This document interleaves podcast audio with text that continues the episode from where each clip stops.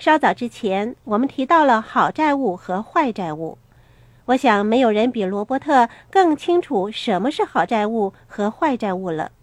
我们必须认识到好债务的价值，如何分辨什么是好债务，以及好债务和坏债务的区别。罗伯特当然清楚什么是好债务和坏债务，因为富爸爸教过他这方面的知识。好债务和坏债务有明显的分别。如果你正确的运用好债务，它便是一个可以让你变得富有的工具，也就是你经常提到的杠杆作用，是吗？是的，杠杆作用是一种专门的技能，就是以最少的投入获得最大的效益。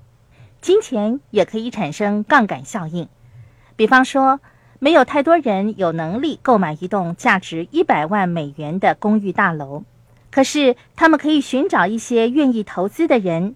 筹集百分之十，也就是十万美元的资金作为头期款。同样的道理，他们只需要付出一万美元，就可以购买一栋价值十万美元的出租房子。他们也可以跟其他人合资，也可以用小猪铺满中的一万美元做这项投资。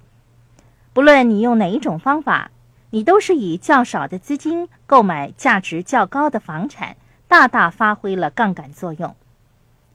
一般人认为，一九八六年是关键的一年，在那一年，房地产的发展趋势完全改变了。从一九八六年以来，人们越来越难以在房地产方面获得利率的宽减。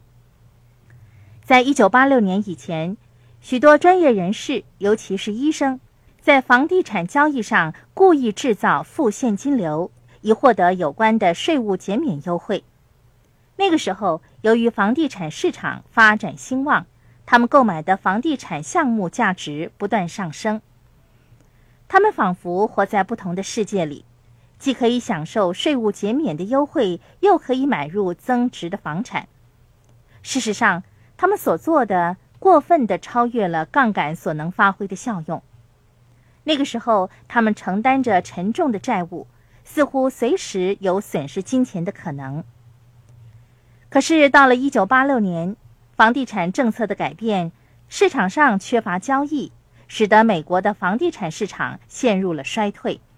到了一九九零、一九九一年的时候，世界各地的房地产市场的发展变得越来越不景气。那个时候本来是运用好债务的适当时机，大家不要忘记，他们购买的是资产。只不过是他们用错了方法，变成了负债。但我认为那个时候的景况正好反映出了人们对于个人财务缺乏承担。他们购买房地产只是为了获得税务减免的优惠，没有对当时的房地产市场做分析，看看有关的交易是不是合乎经济利益。他们没有看清楚整体的经济状况，做了错误的决定，借了的钱超过他们该借的数量。他们所做的过分的超越了杠杆所能发挥的效用，这绝对不是一个好的债务。债务是一个很微妙的东西，不是所有债务都是坏的。有些人或许不相信，债务也可以是很好的东西。那些能为你带来资产的，就是好债务。